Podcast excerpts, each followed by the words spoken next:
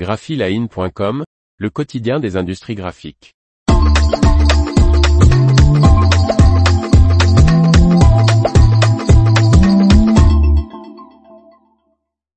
Mimaki lance sa première imprimante jet d'encre DTF. Par Martine Lauré. Cette imprimante, la TXF 150 à 75, s'affranchirait selon son constructeur des problèmes techniques liés à la technologie d'impression DTF.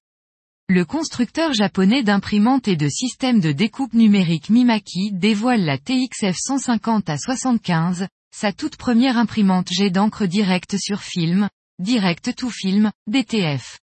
La TXF 150 à 75, en CMNJ plus blanc, d'une largeur d'impression de 800 mm, qui complète la gamme d'imprimantes conçues pour le marché de la personnalisation textile de Mimaki.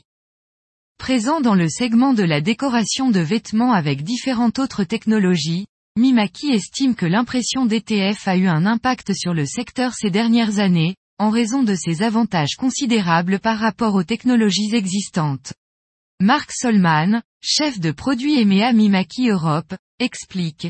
Elle permet notamment d'éviter le processus chronophage de création d'écran en sérigraphie et d'échenillage nécessaire lors du transfert thermique traditionnel à base de film vinyle.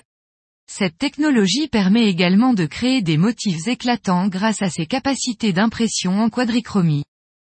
L'impression DTF consiste à imprimer un motif directement sur un film de transfert, film ensuite recouvert de poudre thermofusible, chauffé et séché, et appliqué sur un support coton, polyester ou mélange puis passé sous une presse à chaud.